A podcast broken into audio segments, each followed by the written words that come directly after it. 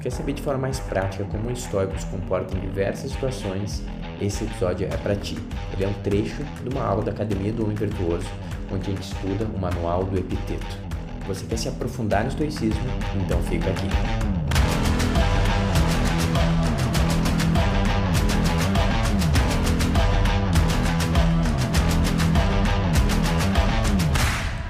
Olá, eu sou Adriano Hadi, seja muito bem-vindo ao podcast que seus amigos não te dizem.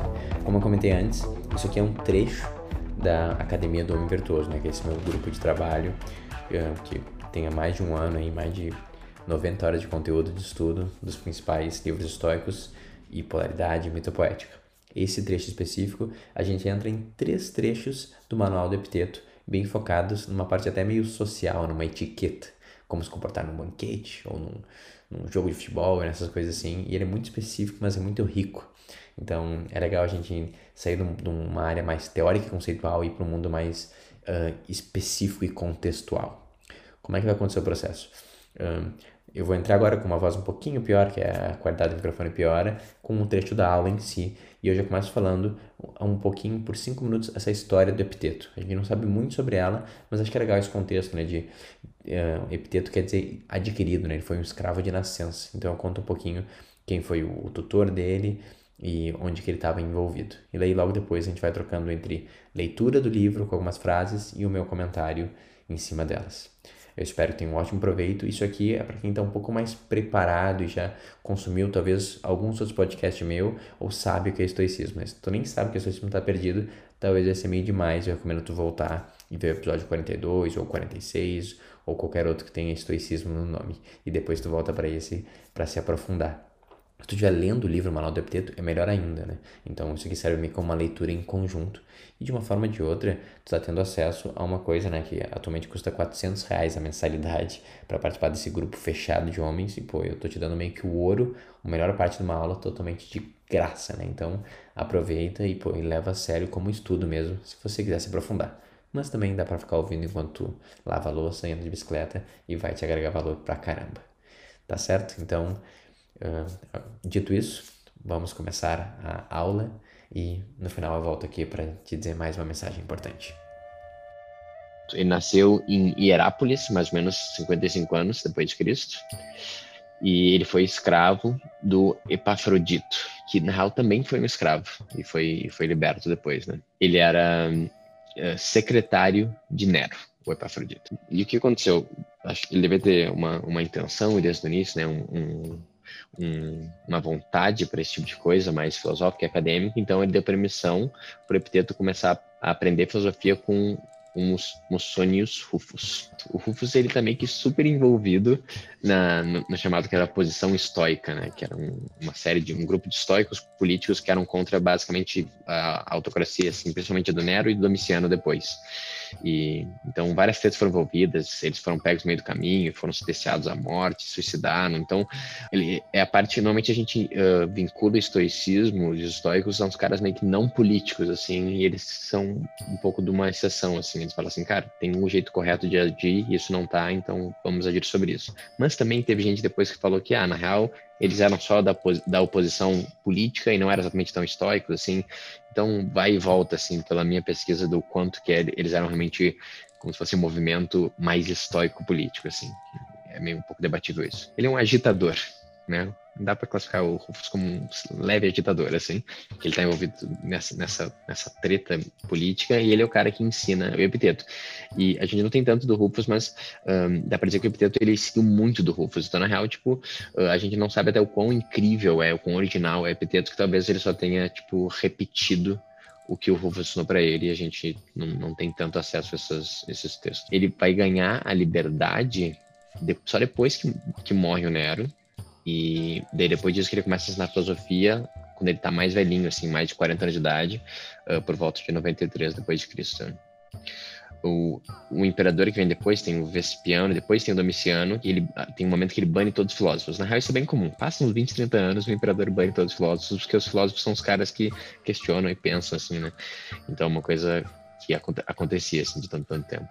O que é legal do Domiciano, só que o pouco que eu sei, é que ele era um autocrata, ele tinha sua Ele não era talvez tão barra pesada quanto o Calígula, quanto o Nero, mas, cara, ele era um barra pesada também, assim.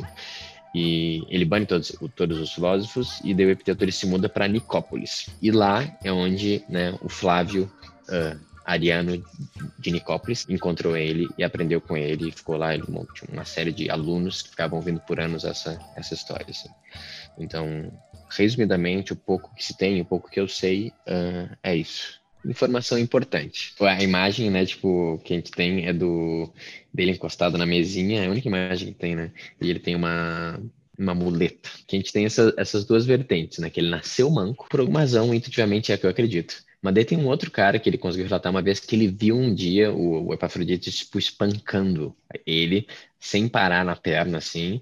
E, e, por que que eu acho que... Eu acho que, assim, tipo, eles criaram uma lenda e depois eu achei legal, achei que foi uma história bem inventada, assim, por isso eu sou meio desconfiado dessa história.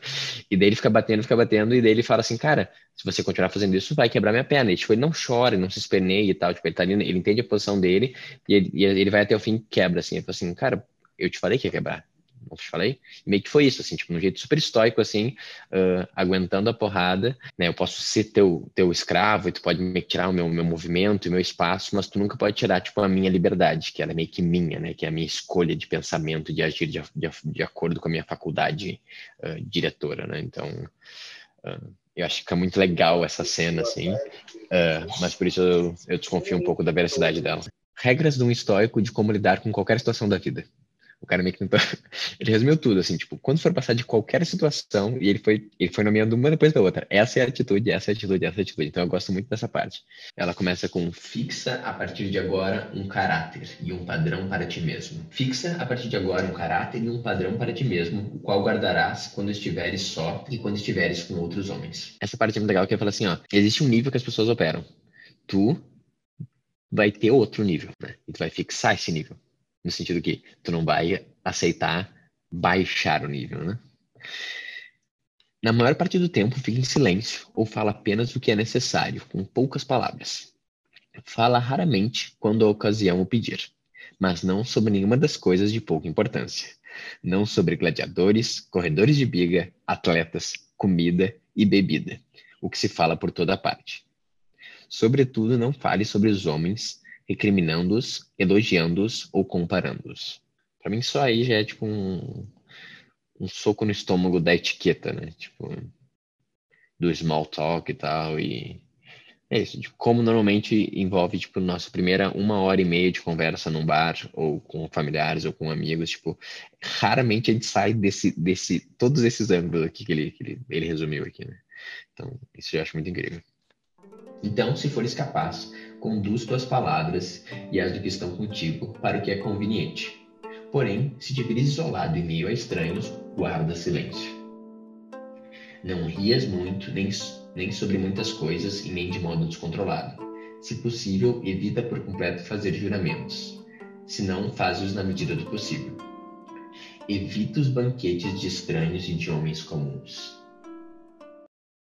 Cara, evita os banquetes de estranhos e de homens comuns. Se algumas vezes surgir uma ocasião propícia para a uma dessas festas, redobra a atenção sobre ti mesmo. Ao menos jamais recaia no, nos modos de homens comuns pois sabe que, se o companheiro estiver impuro, também é necessário ficar impuro quem convive com ele, mesmo estando por acaso limpo. Acho estranho essa tradução, acho que no inglês ele funciona um pouco melhor, assim. Não sei se ele faz uma metáfora sobre a lama, até que fica um pouco mais fácil de imaginar, assim. Que é tipo, cara, se tu for brincar com quem tiver sujo, tu vai se sujar. Então, tu pode estar na sua uh, retidão, na sua limpeza total, mas tu for lá, tipo, brincar com a galera na lama, a lama vai cair para cima de ti também, assim.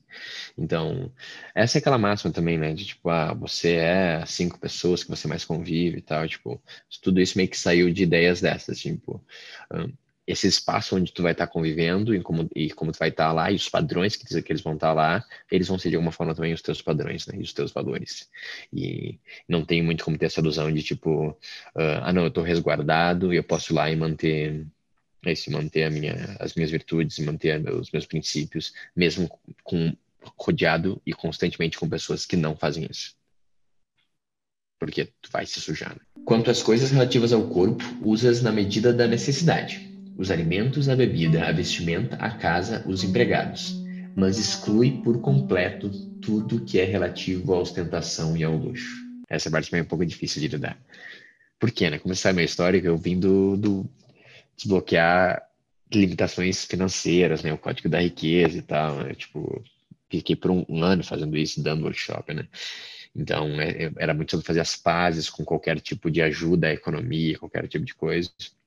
Eu acho que tem sua função, na real, principalmente para gente que é travada financeiramente, entender que não faz sentido também, porque não está falando julgue quem faça, porque é meio que para isso que eu faço esse exercício, né, de tipo, uh, tá tudo bem tu comprar um, um relógio de 50 mil reais. Quem disse que tem um problema isso? Quem disse que eu sou uma pessoa sem valores faria isso? E daí, tipo, fazer esse trabalho para quebrar essas crenças limitantes, eu acho que ainda faz sentido.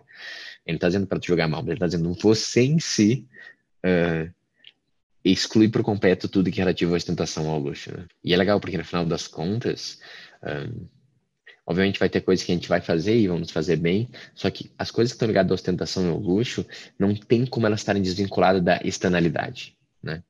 E do efeito que ela traz perante o julgamento dos outros. Né? Então, qualquer momento que estiver de alguma forma buscando algo mais ligado a isso, uh, vai ser, vai ser mais, vai ser muito mais difícil tu conseguir uh, né, tá centrado de volta para o que está no teu controle e o que não está, né?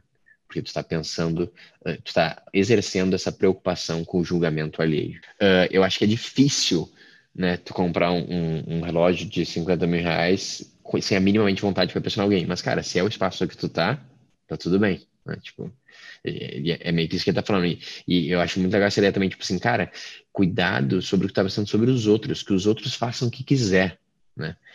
O que ele tá falando é, você exclui por completo tudo que é relativo à ostentação ao luxo, né?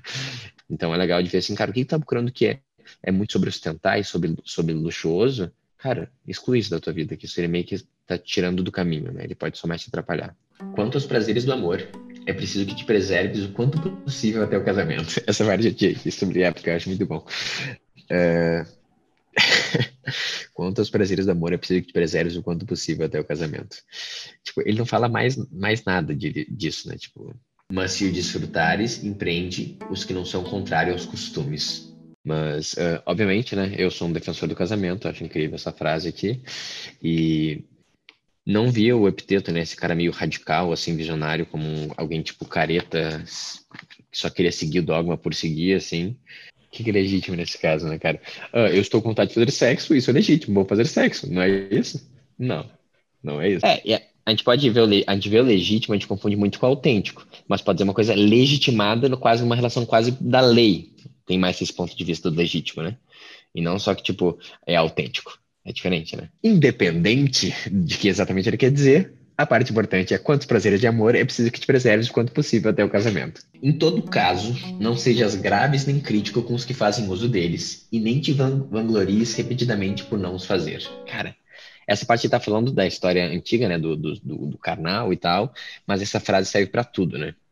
Em todo caso, não seja grave nem crítico com que, faz, que fazem uso deles, qualquer coisa que eles fazem uso que a gente está definindo como não ideal, e nem te vanglorie por não fazer. Muito simples, direto, e essa ideia é sempre tipo de não, uh, não julgamento. Cara, não julgamento. Acho muito, muito foda isso, muito também complexo de fazer.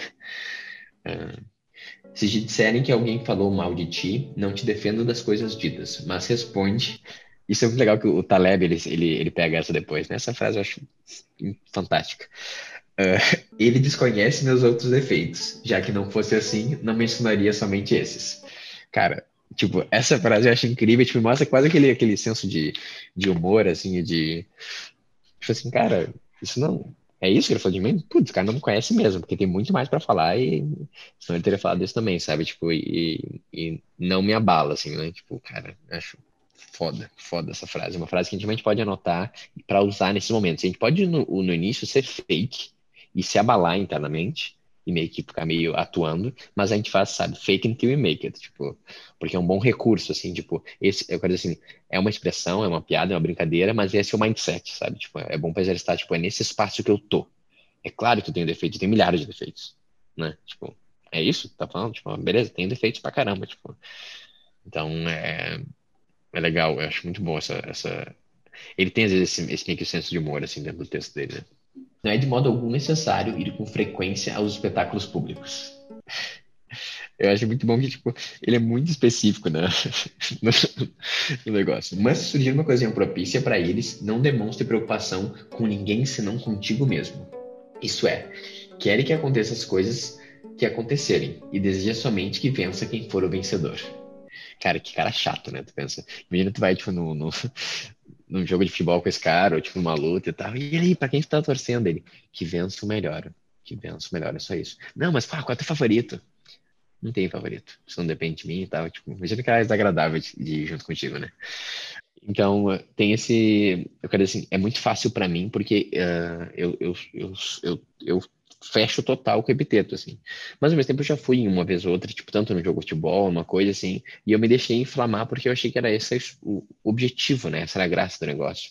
E eu nem sei se não é muito isso, né? Mais pra eu que, tipo, vou uma vez a cada 10 anos em algum negócio, sabe? Conseguir cantar a música junto e... Mas eu não sei, ao mesmo tempo, né, tu tá totalmente se entregando pra anime e tal, tipo, uma coisa mais carnal, assim, mas eu sinto que foi de forma consciente. E, mas também isso faz sete anos mesmo que eu fui no jogo de futebol, né? Uh, e até fala: abstém-se por completo de gritar, rir de alguém ou te deixar levar pela agitação generalizada. Depois de sair do espetáculo, não fale muito sobre o que lá se passou. Cara, eu acho incrível o nível de detalhe dessas, dessas recomendações. A não ser sobre quantas coisas que levam à tua correção. Pois se o fizeres, será evidente que admiraste o espetáculo. Por epiteto tinha, se ficar claro, uh, né, que tu se perdeu ali, tu mandou mal. Tipo, ficou lá com calma e viu, e é isso, tipo, tu não foi inflamado pelo negócio. Não vás precipitada nem prontamente às palestras de alguns, mas se fores, guarda um caráter ao mesmo tempo reverente, né, reconhece o negócio, equilibrado, tolerável. Quando fores, ter com alguém, sobretudo algum, entre os que parecem proeminentes, indaga a ti mesmo. O que Sócrates ou Zenão fariam em tais circunstâncias? Muito bom, pergunta-chave, né? Uh, acho legal a gente escolher esses pontos de referência, assim. Uh, para mim ainda é mais fácil a ideia que é o que grande parte do planeta faz, que é o que Jesus Cristo faria, né? Tem esse, esse meme, assim, eu acho que ele tem esse, para mim, esse, esse, essa clareza de, de, de, como se comportar, né? Mas, pô, Sócrates também é muito forte. Zenão, não sei muito, forçou um pouco a barra, prefiro perguntar o que Epiteto faria para mim. Uh, assim terá dificuldades em fazer uso conveniente da situação. Quando fores te encontrar com algum dos muitos poderosos, cara, não para, tá? Ele já falou sobre show, ele já falou sobre luta, tipo, sobre festinha. Vamos lá. Quando fores encontrar com algum dos muito poderosos, considere a possibilidade de que, primeiro, que tu não vai achar ele em casa. Não vai conseguir. Uh, segundo, que tu será impedido de entrar, de que as portas vão se fechar para ti. De alguma forma, em algum momento, as portas vão se fechar e tu não vai chegar lá. Uh, por último, tu até pode chegar lá, mas ele não vai nem te olhar, ele não vai te dar atenção. Tipo, cara, isso é muito premeditado uma né? Tipo, depois que tu estiver pronto para tudo isso, que provavelmente vai acontecer, tu tem uma última chance realmente, né? De, se ainda assim for conveniente, ir, vai. Mas suporte os acontecimentos e jamais diga a ti mesmo que a questão não era tão importante. Mas legal essa ideia de quando a gente repete pra gente mesmo assim, ah, nem era tão importante, no final, quando a gente já foi movido por aquilo, né? A gente já se sente de alguma forma machucado, né? Por, pois isso é próprio do homem comum e de quem dá demasiada importância às coisas externas. Evita nas conversas lembrar frequentemente e desmedidamente das tuas ações e aventuras perigosas. Putz, isso aqui é muito bom para mim, principalmente, que eu sou muito contador de história, né? Pois não é tão prazeroso para os outros ouvir as coisas que te aconteceram quanto é a ti lembrá-las. Alguns pontos que acho que faz sentido continuar disso que tu abriu.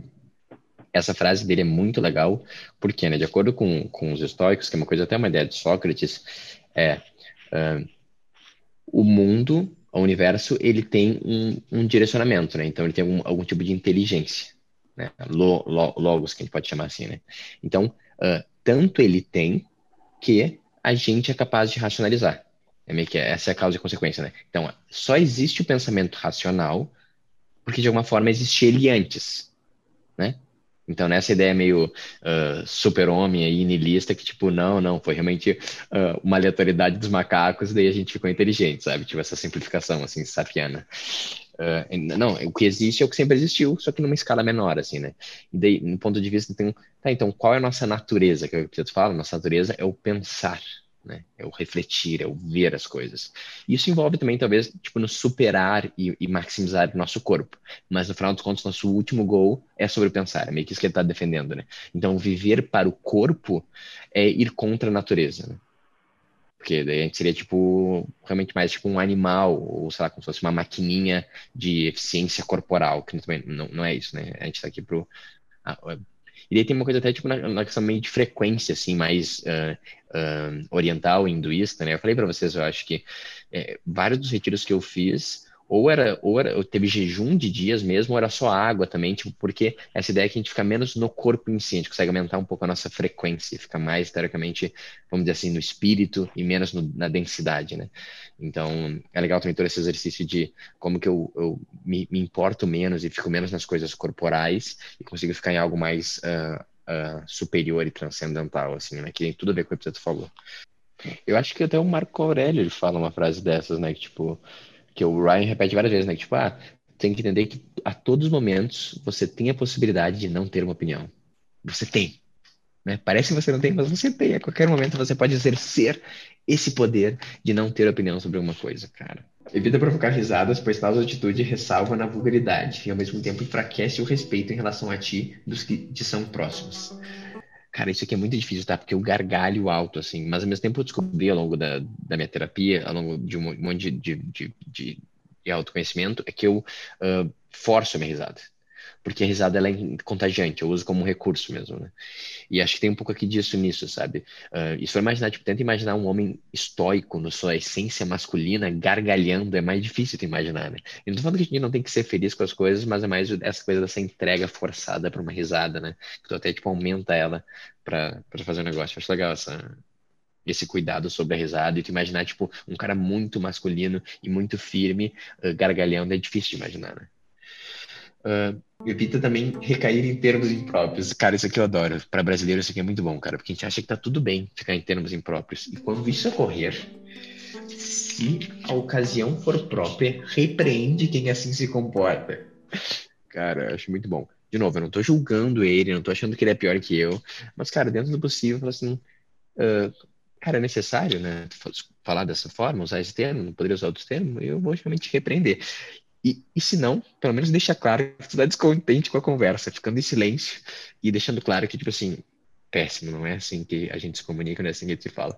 Eu acho muito bom essa etiqueta, essa polidez aqui uh, estoica e essa ideia, tipo, que pelo menos para mim é muito difícil, que eu vim de uma escola muito contra o sistema e da informalidade e fico irritado por não poder falar palavrão, mas agora que eu tenho uma filha eu entendo um pouco melhor o poder das palavras que é te falar assim, cara, toma consciência sobre as palavras que tu usa, né? E os termos impróprios, assim, né?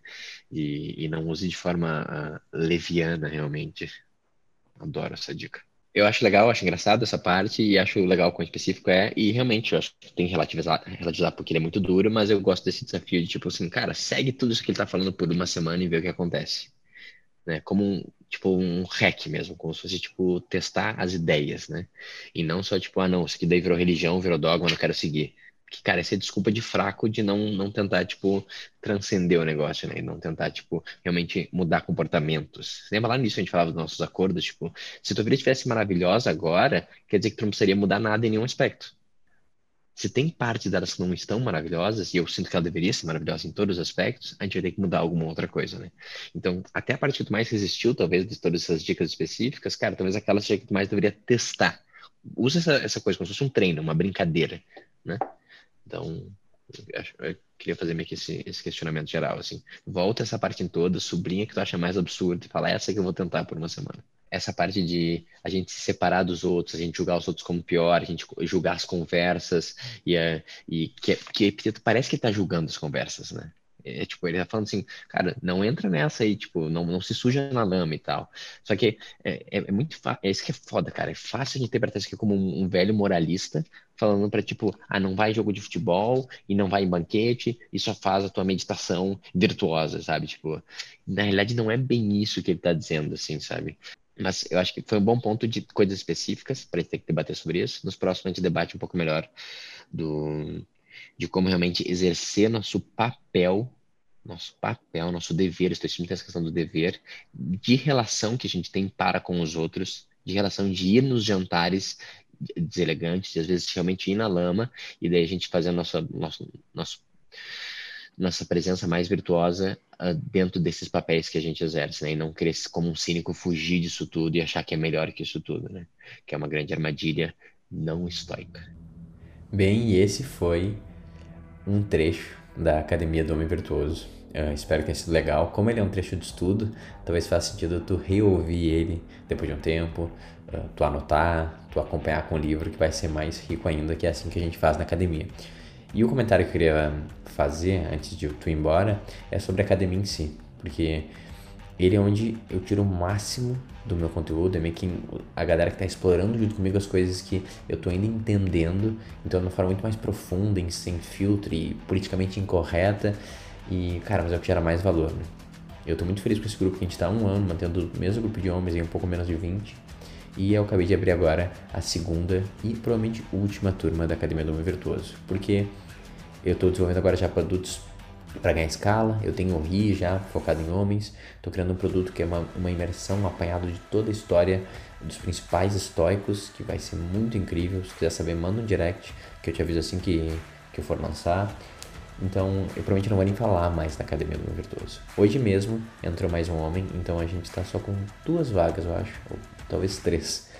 Então, se tu tiver interesse, cara, e tu sente esse chamado, né, e você é um homem, é um trabalho que é exclusivo para homens, cara, não enrola muito mais, porque talvez tu vai perder essa oportunidade de estar na frente, né, na vanguarda desse tipo de pensamento que vai ser cada vez mais útil e mais sexy para o mundo. Então, realmente se conecta com isso, tu gostaria de estar uma hora e meia toda semana com um grupo de homens que te inspira e te leva para um lugar melhor, cara, não perde essa chance. Clica lá no link da minha bio e, e entra nessa junto com a gente. Lembrando que tem sete dias sem nenhum compromisso, nem cobra no cartão. Tu pode ir numa aula, conhecer os homens, entender como é que é o espaço e cancelar sem nem ser debitado. E pelo menos tu teve a certeza que tu tentou e não deixou talvez a oportunidade da tua vida de desenvolvimento, de achar a tua tribo uh, e por, por entre teus dedos só porque tu tinha umas desculpinhas e foi covarde. Se tu for corajoso, te vejo do outro lado.